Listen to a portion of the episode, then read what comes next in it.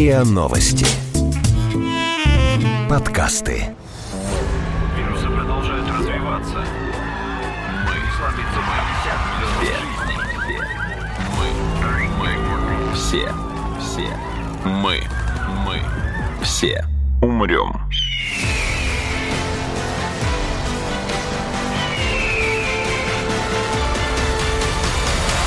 Мы все умрем.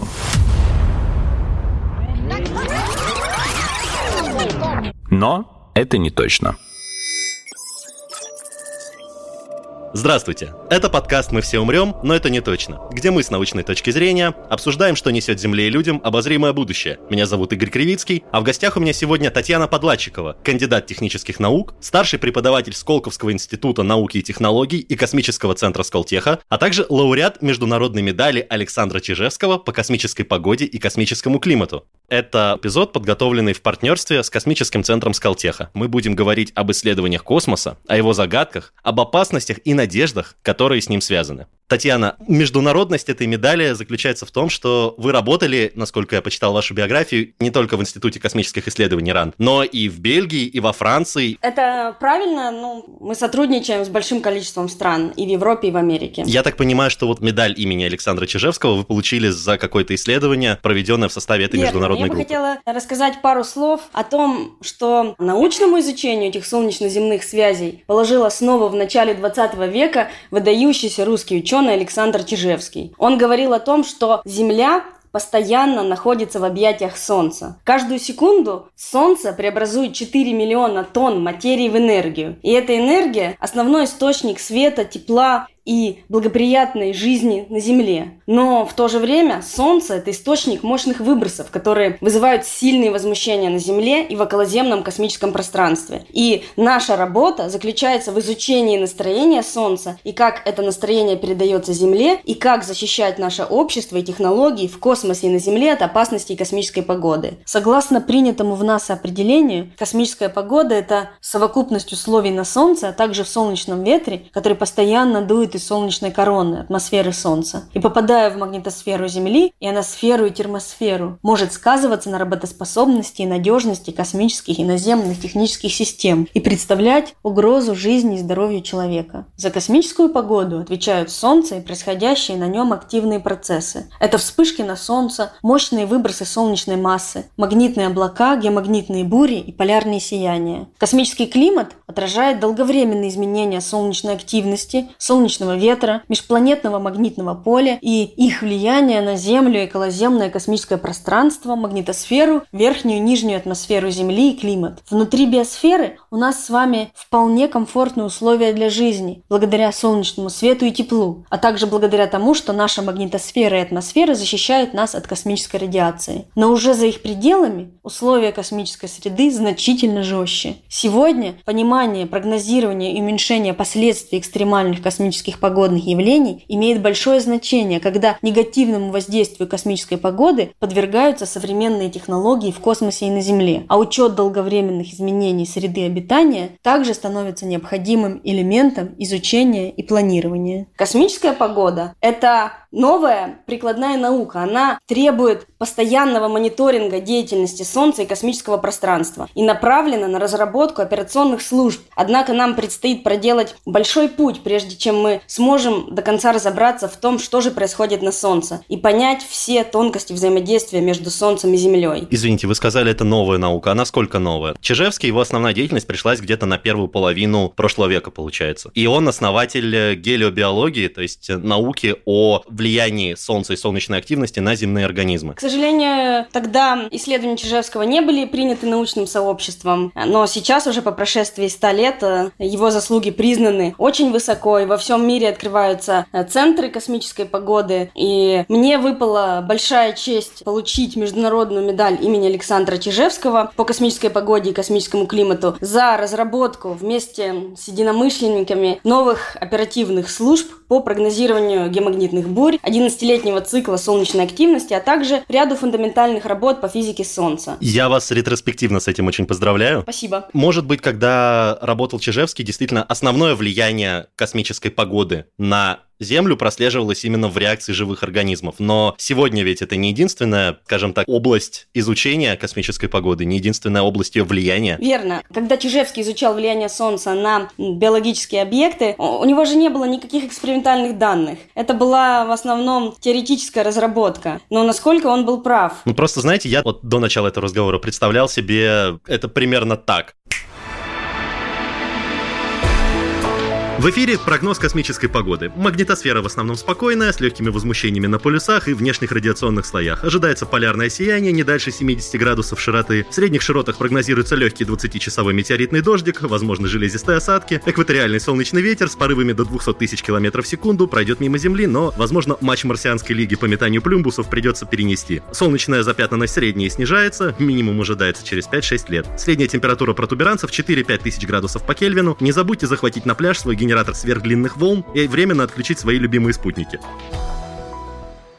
Ну, ладно, я, конечно, утрирую, да, это не, все шутка. Вы не утрируете, это не шутка. На самом деле это происходит уже сегодня. Конечно, не в таком развлекательном виде и форме, как вы говорите сейчас, но это уже происходит сейчас для пользователей космической погоды. Собственно, какие элементы космической погоды мы отслеживаем, чем они опасны, откуда они берутся и как мы можем им противодействовать? Это вспышки, корональные выбросы массы и другие активные события на Солнце. Давайте сразу обозначим, только Солнце или в основном Солнце? В основном Солнце, а также Э, космические галактические лучи, которые прилетают к нам из других галактик. Я бы о них рассказала сейчас рассказывая, как они влияют на спутники. Ну, давайте начнем все-таки с Солнца, потому что оно как-то ближе и кажется, что понятнее. Там это такой комплекс. Дело в том, что Солнце и космические галактические лучи находятся в очень мощной взаимосвязи между собой. Если вы хотите, вы можете задать вопрос о том, когда, например, лучше лететь на Марс во время максимума солнечной активности или минимума солнечной активности. Это не такой однозначный. Есть, э, они нельзя их отрывать. Я расскажу, я постараюсь понятно. Хорошо, тогда в удобном вам порядке и в удобном вам режиме. Я бы начала со спутников, потому что они как бы выше всех, ближе. Договорились. Э, сегодня наше общество все больше полагается на современные технологии. Но, к сожалению, наши технологии очень чувствительны к влиянию космической погоды. Один из самых серьезных рисков связан с галактическими космическими лучами, мощными энергичными частицами, которые прилетают к нам из других галактик. Представьте себе взрыв сверхновой звезды. Это мощный всплеск энергии, и частичка от этой звезды приобретает настолько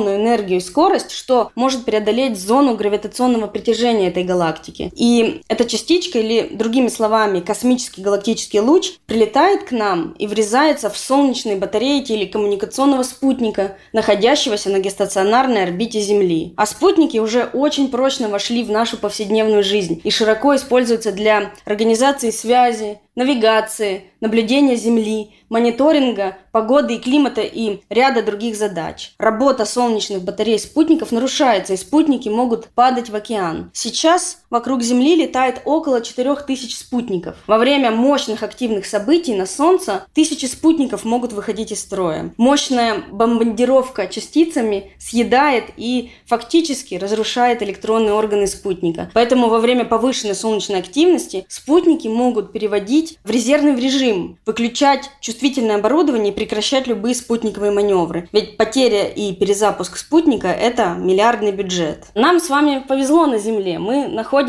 под надежной защитой магнитного поля Земли. Но космонавт в открытом космосе во время активных событий на Солнце подвергается большому радиационному риску. Во время вспышки на Солнце выделяется колоссальная энергия, эквивалентная взрыву десятков миллионов водородных бомб. Одна мощная солнечная вспышка может дать энергии больше, чем все электростанции на Земле за один год. А я могу вас прервать и попросить объяснить, а что такое, собственно, солнечная вспышка? Какие процессы происходят во время солнечной вспышки? Что, собственно, вспыхивает, выбрасывается в окружающее пространство? Вспышка – это всплеск электромагнитного излучения во всех диапазонах. Но оценивается и измеряется вспышка в рентгеновском диапазоне. Это очень важно, потому что рентгеновское излучение жесткое, воздействует на атмосферу Земли и поглощается. Солнечная вспышка долетает к нам за 8 минут. Если бы у Земли не было атмосферы, жесткое рентгеновское излучение нас сгубило бы. Да? Когда мы идем делать рентген, это излучение, которое нас просвечивает. Но поскольку наша атмосфера плотная, она это излучение поглощает, влияет и нас защищает. Но тем не менее в нашей атмосфере возникают мощные эффекты, нарушается радиосвязь, атмосфера разбухает, тормозятся аппараты. И подвергаются риску космонавты, которые находятся за пределами этой атмосферы. Да, вы правы, но и внутри магнитосферы могут быть некоторые проблемы и возмущения. Магнитосфера, она же больше нашей атмосферы. Ну, то есть чисто геометрически она выходит за на более далекое расстояние от Земли. Конечно, да. И Международная космическая станция находится все-таки внутри магнитосферы. Но, например, 10 сентября 2017 года на Солнце произошла одна из самых мощных вспышек за последние 12 лет, и космонавты на Международной космической станции были вынуждены перейти в специальное укрытие, где больше электроники и стены толще, потому что радиация настолько большая, что достигла Земли. В августе 1972 года на Солнце также произошла одна из самых мощных вспышек за всю историю наблюдения, и как раз в этом году в рамках миссии Аполлон состоялись два полета на Луну. Если бы космонавты попали под вспышку, то получили бы смертельную дозу радиации. Конечно, нам всем интересно совершить космическое путешествие, но важно понимать, что это очень опасно. И в открытом космосе человек может получить смертельную дозу радиации. Энергичные частицы могут проникать в тело, выбивать электроны из атомов и молекул, разрушать структуру ДНК, что приводит к повышенному развитию раковых заболеваний. Страдает и кожа, и кости, и глаза, и внутренние органы. И на сегодня вопрос защиты от мощной солнечной радиации не решен. Именно за пределами Земли. Потому что на Земле, как вы сказали, нас защищает не ну, всегда. устройство да, Земли. Нам не повезло, всегда. на Земле есть магнитное поле, и мы находимся под мощной защитой, но не всегда. Активные события на Солнце могут привести к нагреву верхней атмосферы Земли. Ее размер увеличивается, разбухает, и в итоге спутники тормозятся, сходят с орбиты или даже падают. На пике солнечной активности регулярно нужно осуществлять маневры по корректировке и поддержке орбит спутников. Поэтому в настоящее время ведутся большие работы по прогнозированию солнечной активности для оценки времени возвращения космических аппаратов на Землю, корректировки орбит спутников, предупреждения столкновения, а также моделирования космического мусора. Мы все умрем.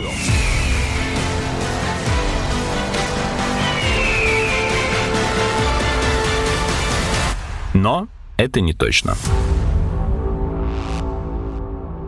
А что есть солнечная активность? Какой у нее цикл? В чем она заключается? Как ведет себя Солнце на минимуме, максимуме этой активности? Как влияет на Землю и околоземное пространство на минимум и максимуме этой активности? С изобретением телескопа в начале 17 века Галилео Галилей обнаружил на Солнце пятна. И именно образование солнечных пятен является основной деятельностью солнечной активности, а также первоисточником солнечных вспышек и экстремальных выбросов солнечной массы. В истории были периоды с малым количеством солнечных пятен, например, минимум Маундера, примерно с 1645 по 1715 годы, который совпал с малым ледниковым периодом. Тем не менее, связь солнечной активности с климатом однозначно не доказана. Солнце светит постоянно и дает нам постоянный приток энергии и тепла, независимо от того, какой уровень активности на Солнце. Климат системы Солнце-Земля определяется общим количеством энергии на протяжении длительного времени,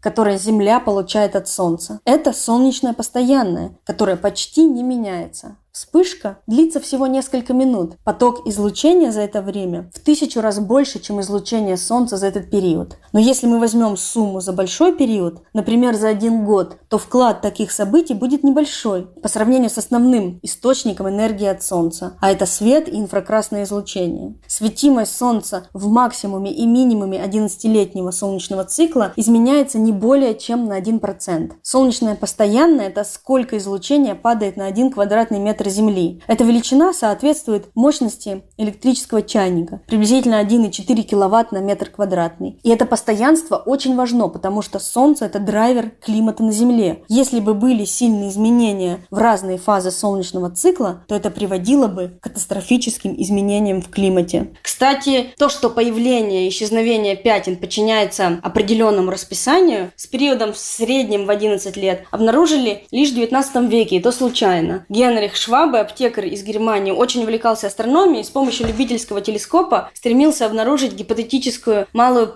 планету внутри орбиты Меркурия. Планету он так и не нашел, но благодаря систематическим наблюдениям открыл 11-летний цикл солнечной активности. И как раз драйвером 11-летнего солнечного цикла, а также мощных энергичных солнечных выбросов и вспышек является магнитное поле Солнца. В ядре Солнца движущиеся заряды создают магнитное поле. И солнечное магнитное поле содержит в себе огромную энергию. Оно поднимается вверх, проникает через поверхность Солнца, и так создаются солнечные пятна. И пятно на Солнце это не просто какое-то маленькое пятнышко, его размер может быть существенно больше нашей Земли. Самое большое пятно, зарегистрированное в середине 20 века, 37 раз больше Земли. Пятно на Солнце это область очень сильных магнитных полей, которые тормозят перенос энергии тепла из недр Солнца и на ее поверхность. Но в итоге накопленная лишняя энергия высвобождается в космическое пространство в виде вспышек и корональных выбросов массы. Насколько я понимаю, это похоже на гейзер, ну то есть получается сверху, вот как раз на поверхности, если это пятно тормозит перенос тепла, тепло накапливается под поверхностью, а на поверхности Солнца область пониженных температур. Я не могу сказать холодно, потому что это все еще тысячи градусов. Но вот это накопленное под пятном тепло в какой-то момент просто становится настолько избыточным, что прорывается наружу. Верно, абсолютно верно. И когда солнечные извержения направлены на Землю, мы находимся под влиянием космической погоды. Пятна э, очень тесно связаны со вспышками и выбросами массы. Новый солнечный цикл зарождается с появлением пятен на средних широтах Солнца, которые с развитием цикла движутся к экватору. В минимуме солнечной активности магнитное поле Солнца выглядит как обычный магнит, э, север-юг. С развитием солнечного цикла из-за того, что экватор Солнца вращается быстрее, чем полюса, Солнце это газовый шар, магнитное поле Солнца запутывается как клубок ниток. По мере приближения к максимуму солнечной активности из Солнца выдвигаются перепутанные петли, которые которые прорываются сквозь фотосферу и в атмосферу и содержат в себе солнечное вещество и могут быть выброшены в космическое пространство в виде вспышек и корональных выбросов массы. Если вспышка достигает Земли за 8 минут, корональный выброс массы, магнитное облако достигает Землю от 1 до 5 дней. Следовательно, в максимуме солнечной активности количество солнечных пятен и активных событий на Солнце существенно увеличивается. Больше вспышек, больше корональных выбросов массы. А что влияет на их интенсивность? Потому что ведь существует существует такой термин, как солнечный шторм? С одной стороны, конечно, на максимуме солнечной активности количество мощных вспышек и мощных корональных выбросов массы существенно растет по сравнению с минимумом солнечной активности. Но здесь не так все однозначно. Экстремальные события космической погоды, которые привели к серьезным последствиям на Земле и в околоземном космическом пространстве, как раз произошли на спаде солнечной активности. И это может быть связано с таким э, феноменом, как вот представьте себе, у Солнца очень-очень много энергии, э, и энергия постоянно высвобождается. А на спаде солнечной активности энергия накапливается, накапливается, накапливается, и бабах, и это, конечно, гипотеза. Но важно добавить, что когда мы находимся на максимуме солнечной активности, в нашей Солнечной системе системе – количество космических галактических лучей, которые доставляют нам большие проблемы, сильно уменьшается, потому что магнитное поле Солнца настолько мощное, что оно выметает космические галактические лучи из нашей Солнечной системы. И наоборот, когда у нас минимум солнечной активности, количество космических галактических лучей увеличивается. И это может быть связано с вопросом, когда лучше лететь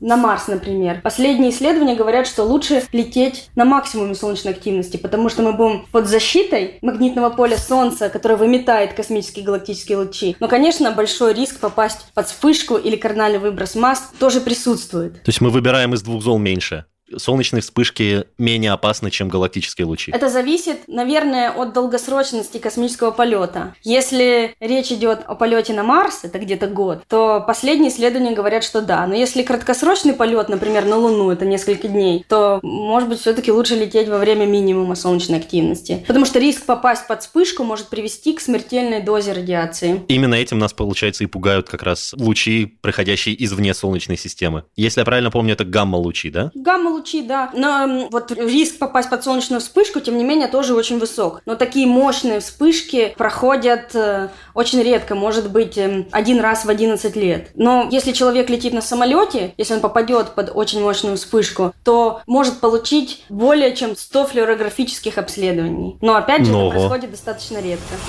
Мы все умрем.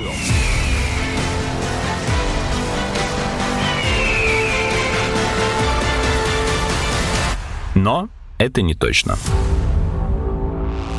Татьяна, вы много раз за сегодня уже сказали геомагнитные бури, магнитные бури, геомагнитные штормы и так далее. А это что такое и как это происходит в связи с активностью Солнца? Из э, солнечной короны, атмосферы Солнца, постоянно истекает солнечный ветер, поток заряженных частиц, который обдувает Землю и другие планеты Солнечной системы. С солнечной стороны магнитосфера Земли от давления солнечного ветра сжимается, а с ночной стороны магнитное поле Земли вытягивается в огромный хвост на миллионы километров, и никто не знает, где заканчивается этот хвост. Такая Земля – это такая магнитная комета, получается, если визуализировать. Да. Угу. На Юпитере то же самое, только на Юпитере Юпитере в 20 тысяч раз магнитное поле сильнее. Солнеч... Ого. Солнечный ветер напрямую не попадает внутрь магнитосферы Земли, даже когда усиливается до состояния солнечного урагана, когда магнитное облако или корональные выбросы массы несутся к Земле. И магнитное поле Земли – это своего рода щит от солнечного ветра. Однако существует механизм, позволяющий солнечному ветру проникнуть за этот щит. И этот механизм имеет название – магнитное пересоединение. Это можно сравнить с переключением стрелок на железнодорожных путях путях раз, и весь поток солнечного ветра уже мчится внутрь магнитосферы. И представьте себе огромное плазменное магнитное облако, которое вытягивается из Солнца и распространяется в космическое пространство. И, например, летит на Землю. И при определенных условиях происходит разрыв магнитного поля Земли, так называемое пересоединение магнитных линий Земли и магнитного поля, принесенного солнечным ветром. Солнечный ветер продолжает дуть и сносит эти линии на ночную сторону Земли. На ночной стороне Земли магнитные линии они опять присоединяются между собой, и часть энергии засыпается в полярные области. И мы в итоге становимся свидетелями прекрасного явления – полярное сияние. Вокруг Земли образуется кольцо электрического тока, и на Земле происходит геомагнитная буря. И, кстати, во время очень мощных корональных выбросов массы, например, как в 19 веке, магнитосфера Земли катастрофически сжимается. Если в обычном состоянии граница магнитосферы, магнитопауза, там, где давление магнитного поля Земли сравнивается сравнивается с давлением солнечного ветра, приблизительно находится на 60 тысячах километров от Земли, то во время таких мощных событий магнитопауза может сдвигаться за геостационарную орбиту Земли, сильно прижиматься к Земле, и в итоге наши спутники остаются без естественной защиты. На Земле развивается сильнейшая геомагнитная буря. И вот что это такое? Потому что пока единственное последствие геомагнитной бури, которую вы описали и объяснили, это полярное сияние. И ну, я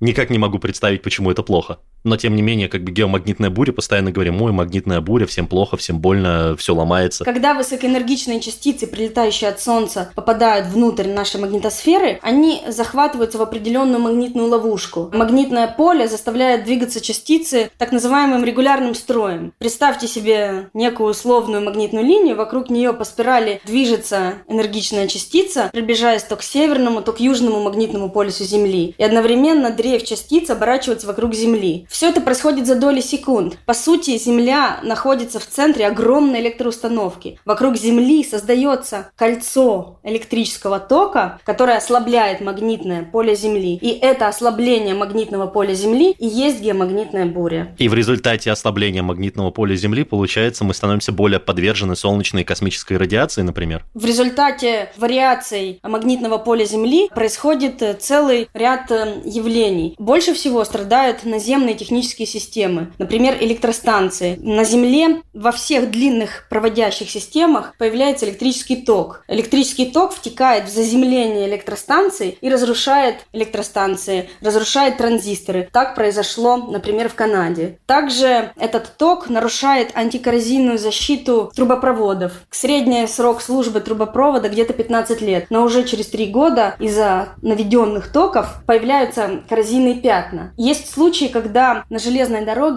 совершенно непонятно почему зеленый свет светофора меняется на красный. И в итоге вся железная дорога стоит. Также были исследования о том, что в 1972 году мощный корональный выброс масс привел к тому, что мины на побережье Вьетнама самопроизвольно взорвались. И такая ситуация может повториться. Мины среагировали как будто на проплывающие мимо корабли. А это были вариации магнитного поля Земли. И, кстати, в 1967 году чуть не началась Третья мировая война из-за того, что вспышка на Солнце привела к отключению в Америке системы радаров раннего оповещения. Очень хорошо, что поняли, что это не СССР, а вспышка на Солнце. Это действительно была очень серьезная ситуация. И в будущем точное знание космической погоды будет иметь очень большое значение для автопилота и дорог, которым автоматический транспорт будет пользоваться. Вот мы как раз, мне кажется, плавно переходим к теме того, почему нам нужно уже сегодня знать и прогнозировать космическую погоду и как защищаться от явлений, и как нам это пригодится в будущем. Не такое далекое будущее это беспилотные автомобили на самом деле, но как бы и без беспилотных автомобилей непредсказуемая, непредвиденная солнечная вспышка выводит из строя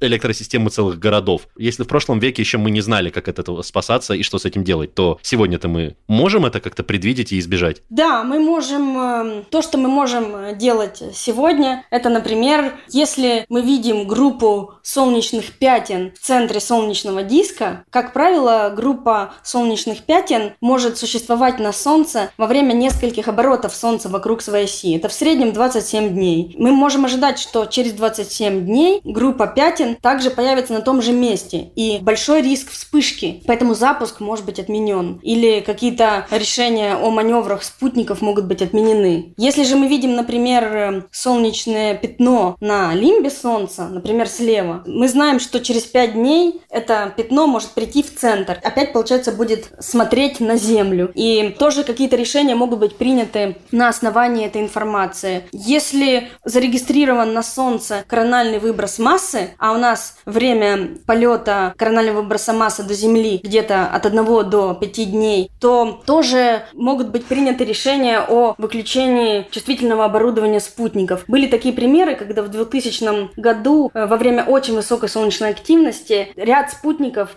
падали в океан, и большое количество спутников испытывали большие трудности. Российский иконографический спутник «Океан-О» был переведен в резервный режим, и таким образом, после того, как облако пролетело, опять включили чувствительное оборудование, таким образом спасли спутник. А потеря и перезапуск спутника – это миллиардный бюджет. Также, если на Солнце, например, зарегистрирована так называемая корональная дыра, а корональная дыра – это такая более темная область на Солнце с открытыми магнитными силовыми линиями, которые выходят в космическое пространство, и частицы могут спокойно вылетать в космическое пространство. Это источники быстрого солнечного ветра. Тоже, когда такие корональные дыры зарегистрированы на, по сути, в центре Солнца, выдается сигнал тревоги о том, что через несколько дней на Земле может ожидаться быстрый солнечный ветер, и какие-то решения могут быть приняты. А какие-то какие? Ну, то есть э, сидеть и ждать у Солнца погоды? Бадум, как-то не, не звучит особо эффективно. Что мы делаем для того, чтобы минимизировать ущерб от э, солнечной вспышки или выброса корональной массы, который движется на нас. И я говорю не только про спутники, не столько про спутники, сколько про то, что делается, собственно, на Земле, в пределах атмосферы и магнитосферы. Выключается чувствительное оборудование, прекращаются любые спутниковые маневры, отменяются перелеты через полюса. И все. Ну, то есть, может, э, не отключаются, не знаю, не отключаются электростанции, не отключаются наземные телескопы. Конечно, да. Ведутся разговоры о том, что тоже выключать электростанции, но это очень-очень сложно. Ведутся разговоры о том, как э,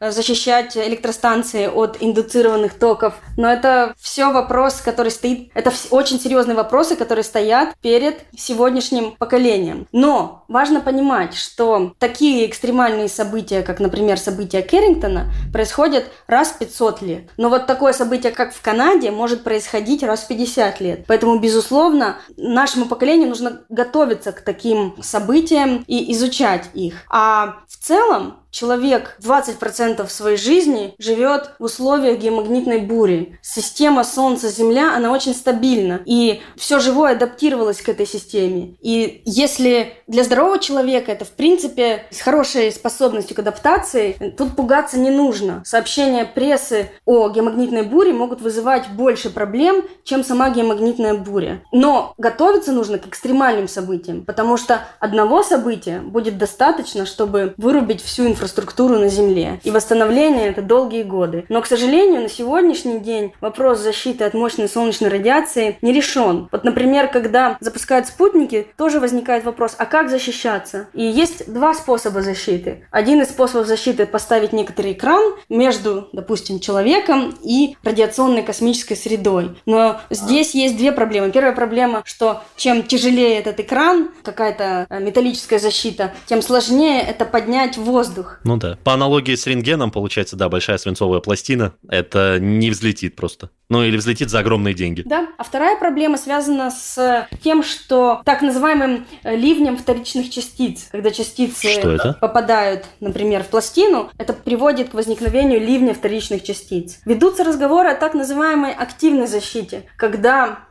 используется магнитное поле. Допустим, если мы создадим магнитное поле, которое будет отклонять мощные заряженные частицы. Но, например, чтобы отклонить космический галактический луч, необходима мощность магнитосферы Земли. Пока это из области фантастики. Но разговоры ведутся. Мы все умрем.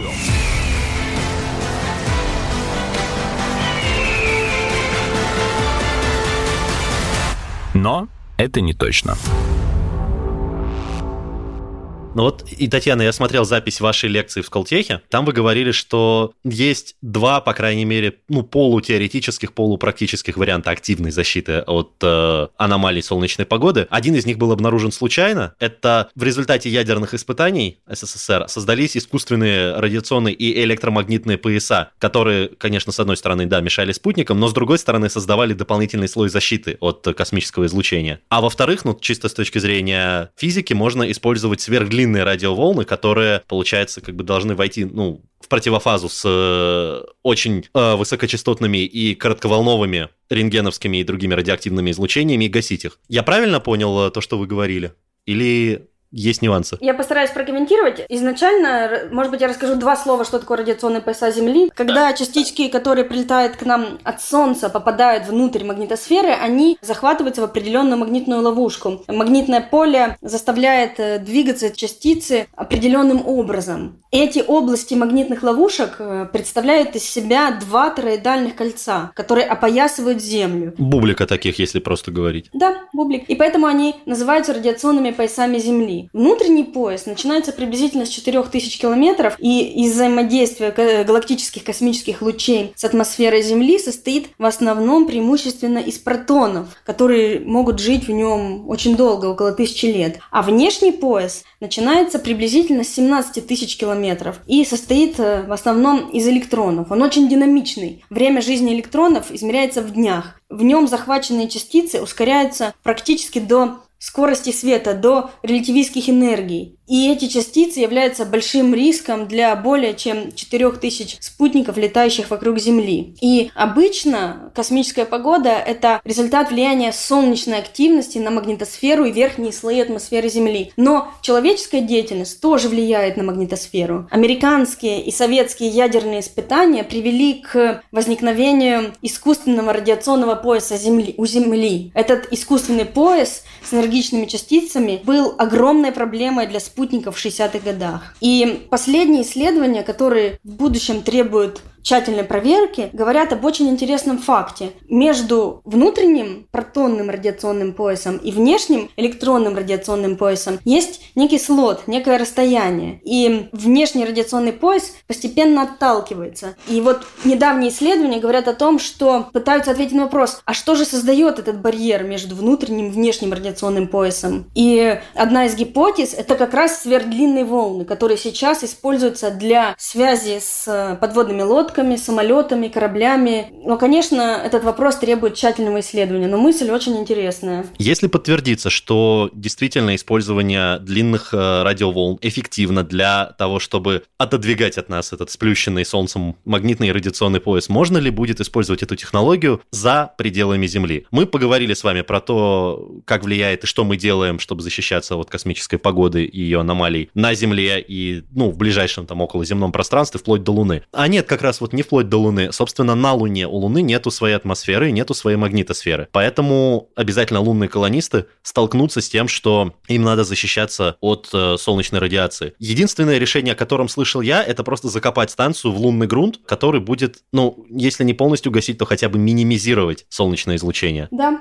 вы правы. И такое же решение предлагают на Марсе, то есть под Землей. Но ведь у Марса есть своя атмосфера и даже своя магнитосфера, или я ошибаюсь? Марс имеет э, приблизительно такой же возраст, как и Земля, но в силу каких-то неизвестных причин фактически потерял свое магнитное поле около двух миллионов лет назад. Есть только остаточность магнитного поля. И постепенно солнечный ветер сдул атмосферу Марса которая уже не была защищена магнитным полем. Это очень медленный процесс, но в итоге атмосфера была фактически сдута. И никак не влияет то, что Марс намного дальше от Солнца. Ну, не намного, но дальше Нет, от Солнца, чем... Влияет. Э, и поэтому прежде чем лететь э, на Марс, этот вопрос, а именно защита от мощной солнечной радиации, нужно решить. А на сегодняшний день этот вопрос не решен. Но, безусловно, и другие вопросы нужно будет решить. В целом, нужно будет научиться жить в условиях космической среды заново, синтезировать пищу, Э,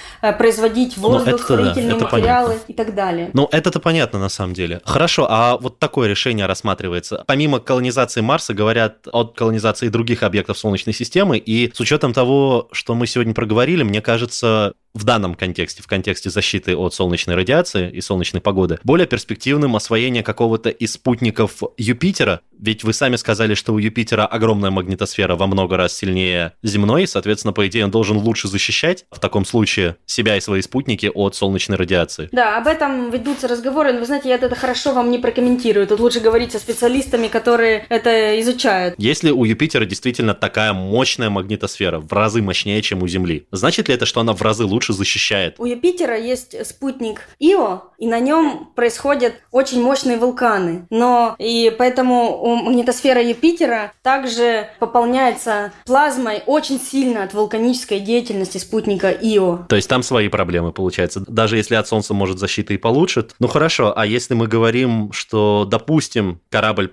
с людьми на борту покинет пределы Солнечной системы и не будет подвержен влиянию солнечного ветра и солнечных вспышек, там он столкнется уже с э, излучением внешним, которое, как мы выяснили, в разы сильнее и в разы опаснее, потому что это мощнейшая радиация. Там он столкнется с радиацией от других звезд. И как раз космическая обсерватория Кеплер, которая была запущена в 2009 году, э, производила проводила целый ряд наблюдений звезд, похожих на Солнце. И на этих звездах были обнаружены вспышки, которые в тысячу раз сильнее, чем самые сильные вспышки, зарегистрированные на Солнце. Такие звезды должны иметь огромные звездные пятна, намного больше пятен на Солнце. И сейчас очень трудно понять, как может генерироваться такая огромная энергия во время вспышки. И такие вспышки могут создавать очень серьезную космическую погоду. Я бы хотела добавить, что вспышки и корональные выбросы массы как правило, очень сильно влияют на так называемые экзопланеты. И стабильность атмосферы экзопланеты, а также поддержка среды обитания, которая достаточна для появления жизни, критически зависит от экстремального ультрафиолетового потока от звезды. Более молодые звезды могут быть более активными, а также экзопланеты могут находиться на более близком расстоянии к звезде. И сейчас одна из миссий, которая планируется в НАСА, это миссия Escape, которая будет изучать ультрафиолетовые вспышки вспышки на близких к Земле звездах. И это очень важно, потому что вспышки могут лишить планету атмосферы. Вывод, к которому прихожу я, это то, что нам надо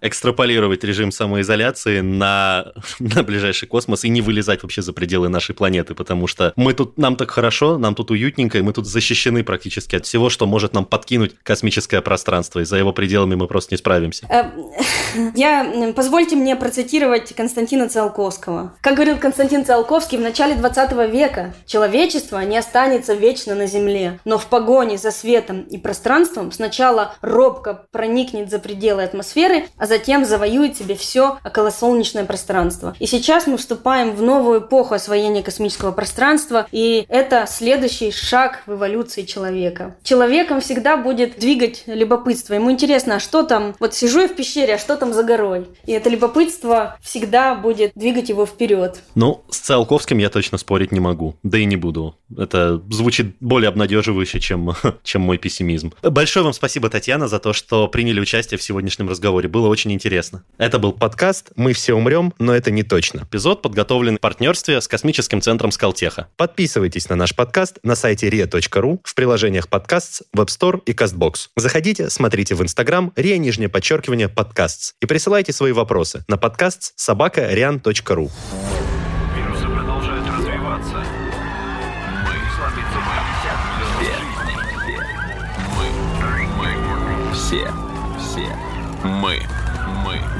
все умрем.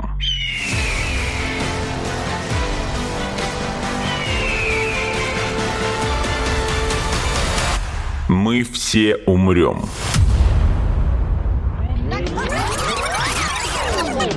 Но это не точно.